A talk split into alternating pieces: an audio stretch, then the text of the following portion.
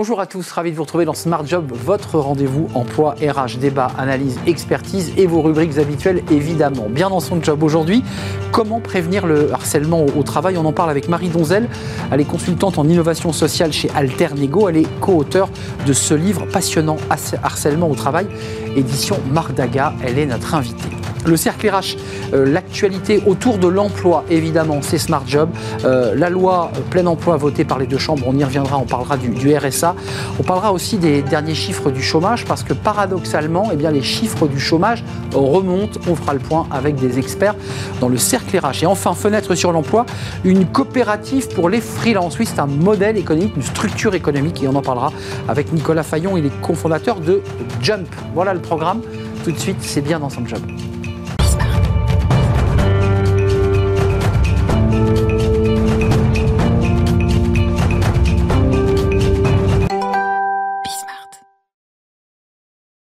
Bien dans son job pour parler du harcèlement au travail. C'est un sujet qui vous concerne, qui concerne les DRH, les managers et les collaborateurs, évidemment. Marie Donzel, bonjour. Bonjour. Ravi de vous accueillir.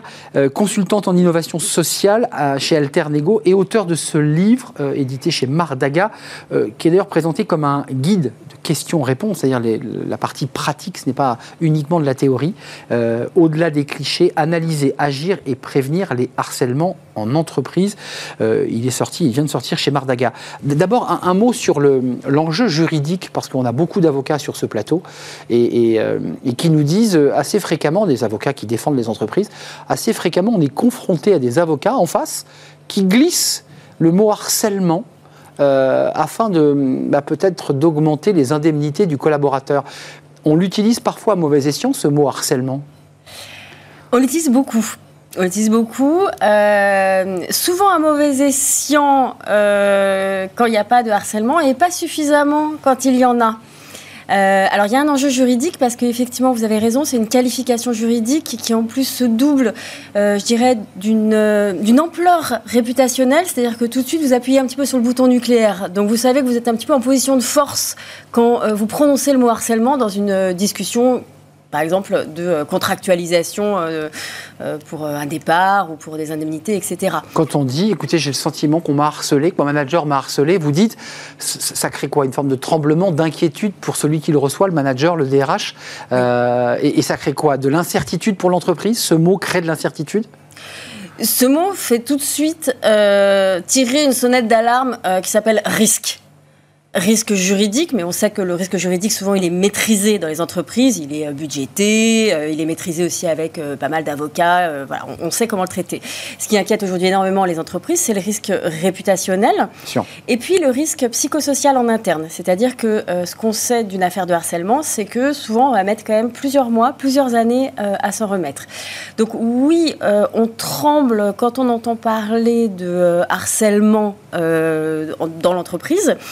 Euh, et c'est un peu dommage parce que le fait qu'on tremble et que ce soit un peu cet effet bouton nucléaire fait qu'on n'en parle pas vraiment comme on devrait en parler, alors qu'il y a des vraies nécessités d'en parler, et, d'en parler calmement. Et ça, c'est le sujet de votre livre, parce que vous écrivez le mot harcèlement, on l'a vu sur la couverture qu'on a dévoilée, avec un S, donc vous ouvrez le spectre euh, très large du, harcèlement. Il va de quoi à quoi, ce harcèlement? C'est quoi le, la palette de harcèlement?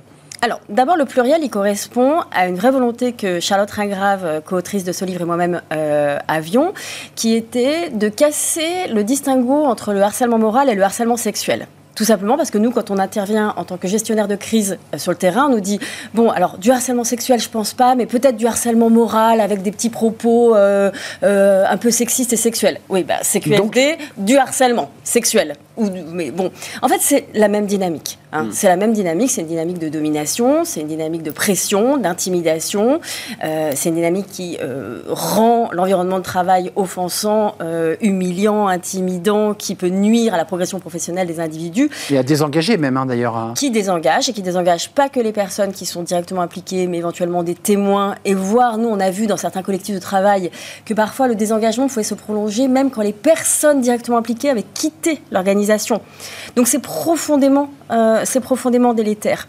Donc le pluriel, euh, c'est celui-là parce que il nous paraît important d'une part d'arrêter avec ce distinguo comme s'il fallait avoir des échelles.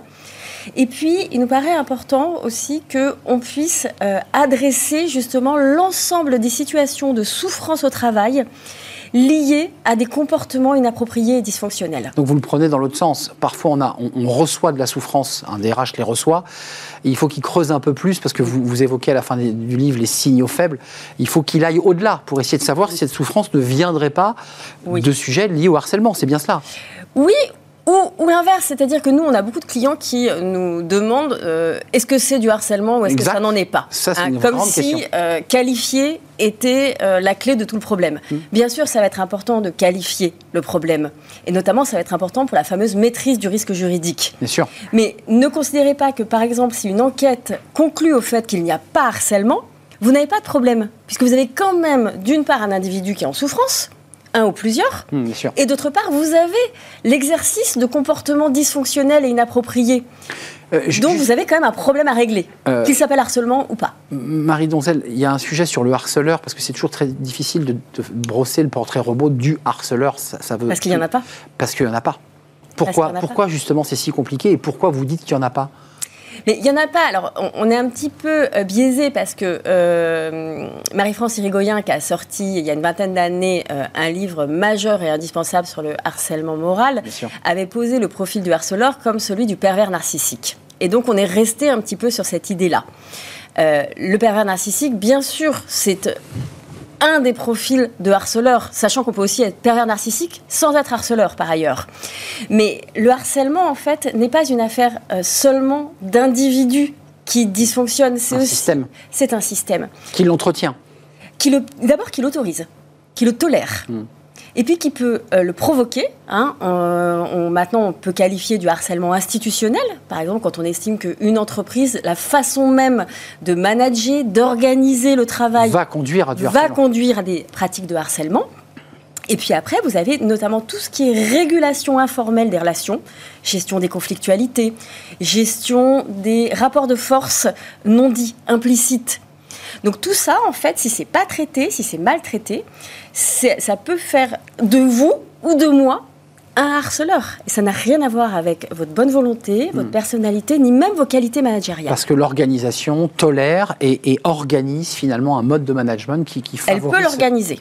Elle peut l'organiser, elle ne l'organise pas toujours. Mais, mais, toujours, elle le tolère. C'est-à-dire que chaque fois qu'il y a des cas de harcèlement, il y a eu un moment où il y a eu une tolérance sur des hmm. comportements différents. On a laissé passer. Et ça commence par les mots, pour conclure. C'est ça. On, laisse passer des mots.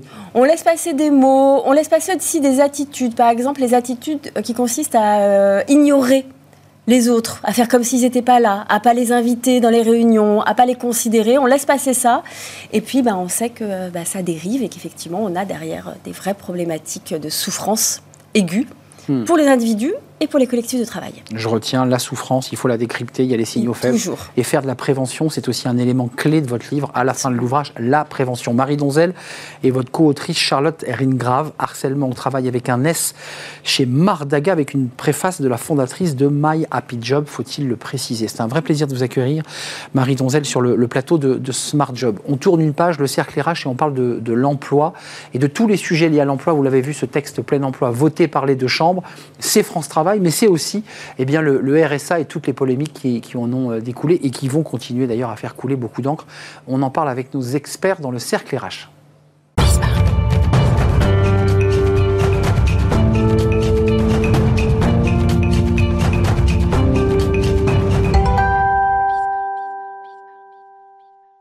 Le cercle RH est un focus sur l'actualité autour des sujets d'emploi. Évidemment, on va parler euh, de la loi plein emploi votée par les deux chambres, euh, France Travail et le RSA, qui sont les, deux sujets importants.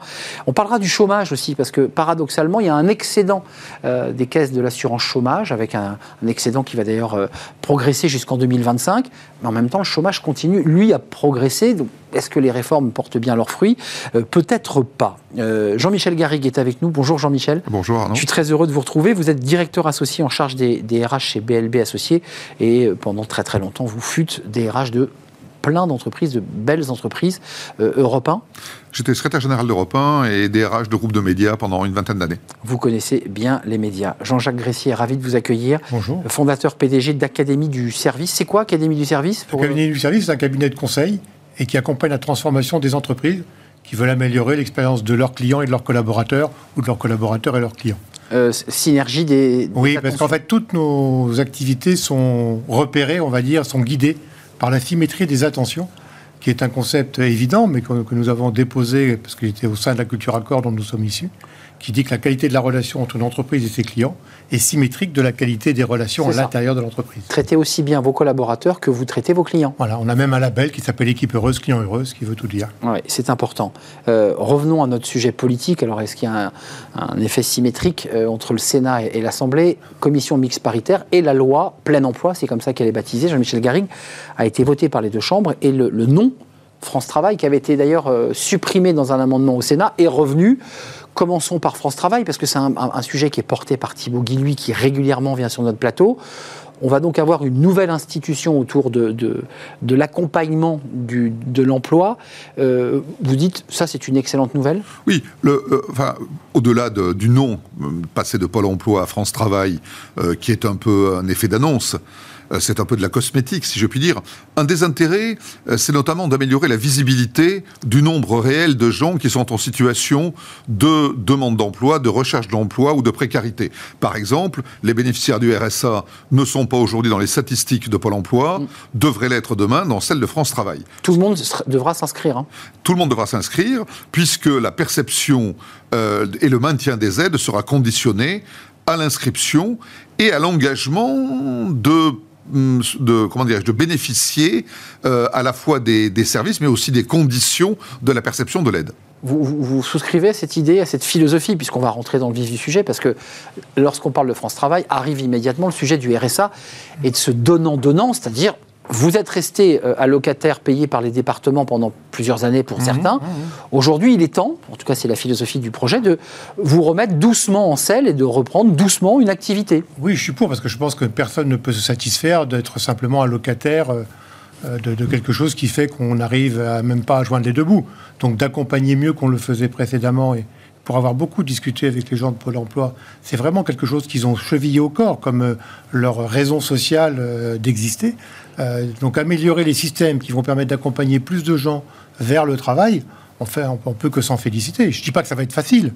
Ça va sans doute être demandé. Ce qui est compliqué, c'est que ça va demander un accompagnement individualisé. La vraie difficulté, elle va se situer à ce niveau-là. Euh, un, mot quand même, il y a deux sujets qui sont posés par le, RSA. Il y a le, sujet très politique où la gauche est montée au créneau parlant de travail gratuit, de travail forcé.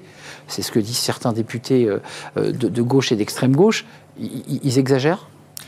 Alors, incontestablement, il y a la possibilité pour l'entreprise d'avoir envie euh, d'un effet d'aubaine, Euh, de dire, euh, puisque vous le savez, le seuil de 15 heures par semaine est un seuil minimal. Euh, il n'y a pas, à mon souvenir, de seuil maximal prévu dans les textes. Donc, rien n'empêcherait, en théorie, et si en théorie ça existait, on irait y vivre tous. En théorie, l'entreprise pourrait faire travailler un bénéficiaire du RSA quasiment à temps plein pour euh, la contrepartie du bénéfice euh, de l'indemnité qui doit être de 600 euros par mois. Un peu plus de 600 euros. Voilà, quelque chose, voilà comme ça. Et donc, tout va se jouer dans le contrôle. Alors, ce que vous nous dites là, c'est sérieux quand même. hein. Ça veut dire qu'il y a un effet d'aubaine, indépendamment du débat politique, d'entreprises qui se disent, bah, après tout, peut-être qu'économiquement, c'est intéressant Ouais. pour nous d'utiliser un, un allocataire du RSA. Enfin, on dévoie un peu la philosophie du, système là. dans un, un récent dîner d'un des clubs de DRH que j'ai le plaisir d'animer, euh, euh, j'avais évoqué euh, euh, l'effet stagiaire. Bah oui. On a eu. Et alors, moi, je- vous le disiez tout à l'heure, j'ai été donc secrétaire général DRH de groupe de médias et avant, j'ai travaillé comme DRH dans la publicité et la communication, qui sont quand même des secteurs dans lesquels, il faut l'avouer, l'emploi des stagiaires a euh, parfois été euh, Abusé. manifestement abusif. Ouais, ouais. Voilà. Et donc, on, on recourait à des stagiaires pour euh, euh, seconder ou pendant les vacances pour suppléer des collaborateurs en CDI, Mais qui n'étaient pas en stage, qui travaillaient réellement. mais qui aient bénéficié euh, voilà, d'un contrat de travail, Ouais. etc. Et la pression était sur leurs Et épaules. donc, ce que je veux dire, c'est que des employeurs sérieux, honnêtes, consciencieux, et il y en a des centaines de milliers dans notre pays, euh, prendront euh, cette main-d'œuvre comme étant adaptée à leurs besoins et dans la limite des, comment dirais-je, de quantité raisonnable, mais on peut craindre que d'autres employeurs moins regardants puissent avoir envie de profiter de l'effet d'aubaine et, d'employer au-delà du raisonnable des bénéficiaires du RSA. Euh, Jean-Jacques Grissier, bon, ça c'est un sujet essentiel, hein, l'effet d'aubaine. Vous êtes chef d'entreprise. Oui. Alors vous êtes un, enfin, parmi les 100 000. oui, et j'accompagne beaucoup de, de, dirigeants qui veulent travailler sur l'expérience de leurs collaborateurs et leur image d'employeur. Concrètement, euh, un chef d'entreprise, vous en êtes un et vous accompagnez les entreprises, se disent soit il y a l'effet d'aubaine où effectivement ce sont des, des, entreprises euh, industrielles ou semi-industrielles où on peut poster, mais entreprise du tertiaire, elle se dit mais comment j'intègre un allocataire du RSA euh, Quel est son profil Quelles ont été ses difficultés sociales, médicales Parce qu'ils ont parfois des, pathologies. Comment on fait là bah, En tous les cas, je pense qu'effectivement, il y aura peut-être des gens malveillants qui profiteront de, ce que vous parliez, de l'effet d'aubaine, mais je pense que la plus grosse difficulté qu'on va avoir, c'est comment on veut accompagner ces personnes. Moi, vous savez, dans toutes les entreprises aujourd'hui, on voit par exemple beaucoup des gens en alternance. Ça s'est beaucoup développé ces derniers temps et c'est une très bonne chose. Mais les entreprises qui prennent des alternants, c'est pas parce que ça leur fait des emplois moins chers, c'est parce que ça prépare pour elles et pour le marché mmh. de futurs employés bien, bien formés. Donc euh, il faut aussi euh, voir les choses sous l'angle positif d'une opportunité sociétale Bien sûr qu'il y aura des réglages, bien sûr qu'il y aura des ratés, mais je pense que ça va dans le bon sens. En tout cas, janvier, France Travail euh, va, décoller. Euh, un point important, c'est que nous savons tous que nous avons des centaines de milliers d'emplois à pourvoir en mm. France, notamment dans des secteurs d'activité dans lesquels les qualifications sont plus réduites. Euh, le secteur de, HCR, hôtel, café, restaurant, secteur l'aide à la personne, le secteur du bâtiment pour des emplois non qualifiés, etc. Il peut y avoir une réelle adéquation des besoins et des ressources. Trouver dans un locataire du RSA euh, des collaborateurs qui n'ont pas de formation et qui, moyennant une formation de base, pourraient remplir des besoins. Pour voir le salaire quand même, 600 hein, euros pour un temps plein. Enfin, vous, mais ce ne serait pas pour un temps plein. On est d'accord. non, non, mais c'est important de le préciser. Je pense qu'à un moment donné, la loi doit revoir ou par décret. Euh, si on dépasse les 14 heures, j'imagine que le, salaire. Euh, regardez, imaginez 15 heures minimum. Imaginez qu'une entreprise pas d'aide à la personne, pour reprendre l'exemple que vous citiez Arnaud, eh bien, décide de pourvoir un poste qu'elle n'arrive pas à pourvoir, avec deux allocataires du RSA à 20 heures chacun. Hmm. Elle arrive à, Elle arrive à tenir ses plannings. À tenir ses plannings, à remettre ses allocataires du RSA dans une situation d'emploi, là en l'occurrence d'emploi entre guillemets à mi-temps, mais là il peut y avoir une démarche vertueuse. On n'aura pas le temps de parler de l'article 3 de cette loi euh, immigration de, Gérald Darmanin, parce que mm. c'est un sujet éminemment emploi sur l'idée bah, de pouvoir évidemment se doter d'une main-d'œuvre venue de l'étranger qui suscite la crispation. Focus quand même sur ces chiffres des excédents chômage, ça c'est intéressant parce qu'il y a eu plusieurs réformes successives. Mm. On est à 4,4 milliards d'euros en 2023, 5,4 milliards d'euros en 2024, ce sont des projections, et 8,7 milliards d'euros en 2025. Alors certains disaient que cette réforme était une réforme euh, pour remplir les caisses. Bah, globalement, c'est c'était pas faux quand même. Oui, ça a l'air de marcher. Ça marche? Apparemment. Non, non, mais ah, je veux dire. Pas les chiffres. Mais je, mets en parallèle, vous voyez où je veux en venir. Mhm. On a de très bons chiffres d'excédent, mais on a, on va sûrement le voir, les, chiffres du chômage qui euh, progressent de 0,6 points. C'est-à-dire qu'on ne va pas vers le plein emploi, on va plutôt vers un retour au chômage. Comment vous regardez cette situation? Bah, alors, euh, pour avoir euh, été président, vice-président de nombreuses caisses de retraite et, de groupes de protection sociale, le problème est, est assez clair. C'est-à-dire que on demande euh, aux organismes sociaux et aux structures qu'ils gèrent euh, d'avoir un sens de la prévision affirmé.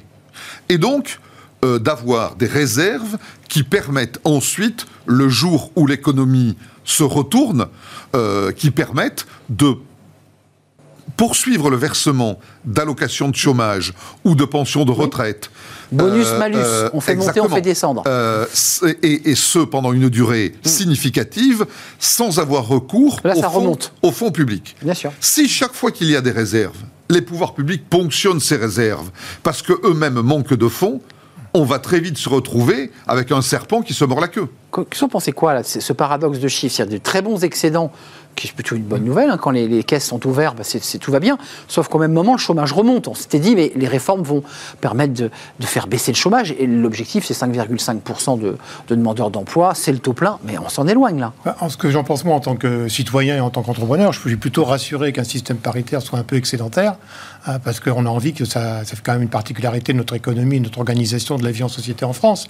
Donc de voir qu'il se porte bien de ce point de vue-là, c'est plutôt rassurant pour son avenir et on, a tous besoin de, Mais le chômage cette sécurité. Contexte international, difficultés, guerre en Ukraine. je ne sais pas à quoi l'attribuer, mais une chose est sûre, c'est que l'économie est fragile. Ah oui, l'économie est fragile, les entrepreneurs sont inquiets, on ne peut pas l'ignorer. On est quand même entouré aujourd'hui par euh, beaucoup d'éléments qui peuvent provoquer euh, beaucoup d'incertitudes, beaucoup de crispations. Nous, on l'a bien vu en début d'année 2023 et ça commence à aller mieux. Moi, je trouve que si je regarde aujourd'hui les entreprises qui lancent des projets, je trouve que les tendances sont en train de s'inverser, que les entreprises se remettent à investir sur des projets de transformation. Ça, je trouve ça rassurant, mais c'est vrai que le début de l'année, ça a plutôt été crispation généralisée. Qu'est-ce que vous disent les DRH bah, Justement, on est, on, est, exactement dans une situation d'injonction paradoxale. Euh, l'activité économique se porte globalement plutôt bien. Mmh. Les résultats des entreprises sont très significatifs, tant au titre de l'année 2022 que du premier semestre 2023. c'est vrai. Euh, je dirais même, curieusement, compte tenu du contexte international, et puis tout le monde est en train de préparer des budgets 2024 extrêmement restrictifs en disant ça ne va pas durer, pardonnez-moi l'expression, aussi longtemps que les impôts. Et l'année 2024, il faut s'attendre à ce que l'activité économique soit, que, que euh, la progression euh, euh, s'effrite, voire même qu'on on, rentre en, en stagflation ou même en déflation, et que donc il faut prévoir ça et donc, les DRH en ce moment, puisque vous l'évoquiez, Arnaud, ils doivent à la fois euh, gérer l'excédent et les bons résultats des années précédentes, hmm. préparer des lendemains qui vont peut-être un peu déchanter, ce qui, notamment au niveau du dialogue social en interne, hmm. n'est pas facile à gérer. Hmm. Donc faire l'écureuil, comme on dit. Exactement. C'est-à-dire garder quelques noisettes euh, en attendant euh, et en faisant le, en courbant euh, le temps que durera, puisque personne ne le sait au moment où on se parle, le temps que durera cette crise internationale, tant ukrainienne que du côté israélien. il faut aussi garder des, ressources pour toutes les transformations que les entreprises doivent opérer, quelle que soit la prévision de l'économie. Moi, je vois tous les clients que nous avons, ils sont quand même face à des nécessités de transformer leur modèle d'affaires. Et ça, ça demande des ressources financières. Transfo numérique. Oui, par exemple, mais même le monde des services au-delà du numérique et de l'humain. Euh, effectivement, euh, les entreprises qui aujourd'hui ne transforment pas l'expérience de leurs clients euh, vont avoir des jours difficiles. C'est votre dada. Merci Jean-Jacques Gressier, fondateur PDG d'Académie de Services, Jean-Michel Garrigue. Merci, directeur associé en charge chez BLB Associés, et on l'a entendu en prise directe avec l'écosystème des RH ici en, en France. Et quand vous reviendrez, on parlera de l'article 3 de cette loi immigration qui suscite un débat pour pourvoir justement à ces déficits, à cette pénurie de main-d'œuvre. Et c'est un débat crispé sur le plan politique. Merci à vous deux, messieurs. On termine notre émission avec Fenêtre sur l'emploi euh, et, on parle d'une coopérative justement à destination des indépendants.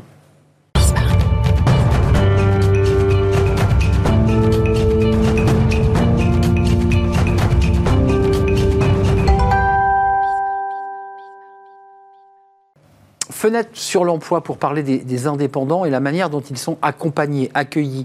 Euh, c'est toujours un peu le casse-tête pour les indépendants, la manière dont on, ils vont pouvoir poursuivre leurs activités. Et on en parle avec Nicolas Fayon. Il est le cofondateur de Jump, qui est une coopérative justement destinée aux, indépendants. Euh, un peu plus de 40 salariés. Vous étiez venu il y a un an nous en parler, donc le bébé a, grandi. Euh, plus de, de 1000 indépendants, c'est ça, qui sont portés. Ça consiste en quoi? C'est quoi votre modèle? Tout à fait. Bah, déjà, bonjour et merci. Euh, très, heureux de revenir sur, le plateau. Alors, Jump, euh, c'est très simple. C'est une structure qui va embaucher les indépendants en contrat de travail, en CDI, euh, pour leur permettre d'avoir tous les avantages, en fait, finalement, d'un contrat de travail, que ce soit la protection sociale, que ce soit l'absence d'administratif, ou aussi de nombreux avantages sur sa vie perso. Alors, Nicolas, on appelait ça il y a encore quelques années, avant que vous n'arriviez sur le marché, le portage salarial, qui existe, qui existe depuis un certain temps. En quoi vous le dépoussiérez, vous, ce portage salarial? Oui, exactement. Alors, on, a, on s'est inspiré du concept du portage. Euh, on a d'ailleurs commencé euh, en 2021, euh, on a commercialisé en 2022 d'ailleurs un, portage digitalisé. on, a, on est très rapidement devenu numéro 2 du secteur. on prévoit, on prévoit d'ailleurs d'ici six mois de devenir numéro 1 du portage salarial. Et en fait, ce qu'on fait, c'est qu'on a portagisé un petit peu la coopérative, on l'a aussi digitalisé pour la rendre disponible à moindre coût euh, à un maximum d'indépendants. Euh, ça, veut dire concrètement, je suis indépendant, je viens sur votre site, je référence les informations de ma société et de moi, et ensuite, qu'est-ce qui se passe? Exactement, donc on se connecte au site, euh, on va saisir ces informations, on va saisir son, son client, et ensuite, en quelques minutes, en fait, on va recevoir son contrat de travail. Donc on va s'auto-embaucher, c'est ça qui est assez incroyable, euh, et on pourra en, voilà, en, une demi-journée finalement euh, être embauché par Jump euh, et commencer à travailler et avoir tous les avantages du- d'un contrat de travail. Alors, l'avantage d'un contrat de travail, à la différence de l'indépendant qui se rémunère parfois sur sa SARL ou, sa, sa SAS, c'est que euh, il a un bulletin de paie et ça lui permet, par exemple, tout simplement d'aller euh, démarcher pour euh, quoi Un appartement, acheter quelque chose. C'est ça les enjeux, en fait, hein, Ouais, ouais. sous-jacents. Tout à fait, il y a énormément de friction hein, chez les indépendants. Il y a, on en parlait tout à l'heure, la protection sociale. Il y a euh, l'administratif, qui pour certains est vraiment un casse-tête. Et après, il y a effectivement des projets perso, qui sont la plupart du temps stoppés pour les indépendants. Ils attendent d'ailleurs de revenir sur le marché du travail pour acheter un appartement ou pour même faire des enfants. Et ce qu'ils peuvent maintenant faire en- tout en restant euh, 100% autonomes et indépendants. Et donc là, il présente un bulletin de paie. euh, et ça veut dire que ce bulletin de paie, il est calculé sur les charges des indépendants ou il est calculé sur une- les charges d'un CDI classique de, de, de droit commun, j'allais dire? Ouais, alors ça dépend du statut qu'on utilise. Donc en portage salarial, ce sera un CDI classique, donc avec des charges qui, re- qui ressemblent à, finalement aux charges d'un salarié. Et en coopérative, ce sera un contrat d'entrepreneur salarié avec un niveau de charge qui sera inférieur, qui pourra, dans certains cas, euh, permettre à l'indépendant de toucher 72-73% de sa rémunération euh, commerciale. Euh, vous, insistez beaucoup sur la notion de coopérative. Qu'est-ce que ça apporte de plus, la notion de coopérative Parce que dans l'esprit, on, on l'associe souvent à la coopérative ouvrière, c'est-à-dire l'idée de tout le monde est autour de la table et tout le monde décide plus ou moins, ce qui est d'ailleurs assez faux. Mais c'est ça l'esprit à l'origine? C'est exactement ça. En fait, c'est pareil pour nous. Au bout de trois ans, une personne qui sera chez Jump pourra euh, être actionnaire de la coopérative et décider à nos côtés. Euh, et c'est aussi une mutualisation des moyens de production. Donc, en l'occurrence, euh, toute la comptabilité, euh, tous les outils qui sont mis à leur disposition pour être un indépendant épanoui euh, seront euh, livrés euh, à un entrepreneur salarié comme à un autre, de la même manière et pour le même prix. Euh, le modèle économique, la structure juridique, c'est une coopérative avec un esprit, un état d'esprit. Ça veut dire que l'indépendant, ensuite, euh, vous, vous lui ponctionnez une partie euh, de, ses revenus, de son salaire. Comment vous vous rémunérez sur le... Traditionnellement, hein, les entreprises de portage et les coopératives prennent entre 7 et 12 de, de commission sur chaque facture. Et pourquoi on a une croissance aussi fulgurante? C'est parce qu'on a un petit peu finalement on, a transformé le, principe euh, commercial en un abonnement. C'est-à-dire que au lieu de euh, perdre 7 de, de sa facture, on va juste payer un abonnement de 99 euros tous les mois. Euh, qu'on facture 1000 euros par mois ou qu'on facture 20 000 euros par mois, ce sera le même prix. Hmm, donc Ça veut dire que c'est intéressant. Ça permet aussi une stabilité pour la trésor de l'indépendant. Et quelles que soient ses rentrées financières, il aura à l'année euh, 1200 euros à payer. C'est ça, globalement. Exactement, exactement. Et en fait, euh, euh, la stratégie financière est très dépendante de sa stratégie personnelle. Est-ce qu'il voudra euh, lisser ses salaires sur un an? Est-ce qu'il voudra tout sortir d'un coup? La plupart du temps, les gens cumulent Jump avec un autre statut en arrivant et ils se rendent compte qu'ils ont finalement plus besoin d'être en micro-entreprise ou en SASU. Et ils finissent par la fermer. Exactement. J'ai parlé des SARL et de SAS, mais c'est Ouais. SASU ou micro-entreprise Ouais, qui sont les profils les plus, les plus usités pour les indépendants. Jump, qui a franchi l'obstacle, enfin qu'on a franchi un, hein, parce que vous allez en franchir d'autres, euh, 43 salariés, plus de 1000 salariés portés sur un- un- une potentialité quoi d'un million de- de- d'indépendants. C'est ça votre... Euh, Ouais, ouais, il y a un million d'indépendants, donc euh, prestations intellectuelles. Et ensuite, en- en- le, le- le monde de l'indépendance est composé d'à peu près 4 millions de personnes. Donc il y a encore du pain sur la planche. Merci à vous, Nicolas Fayon, d'être venu nous rendre visite, cofondateur de Jump, euh, cette entreprise de portage et bien plus d'ailleurs. Euh, merci à vous. L'émission est terminée. Merci à toute l'équipe qui m'a accompagné, évidemment, Romain à la réalisation, Saïd au son, et l'équipe de programmation, Nicolas Juchat, évidemment. Et je remercie Alexis. Je remercie vous qui nous regardez et qui êtes fidèles. Et je vous dis à très très bientôt. Bye bye.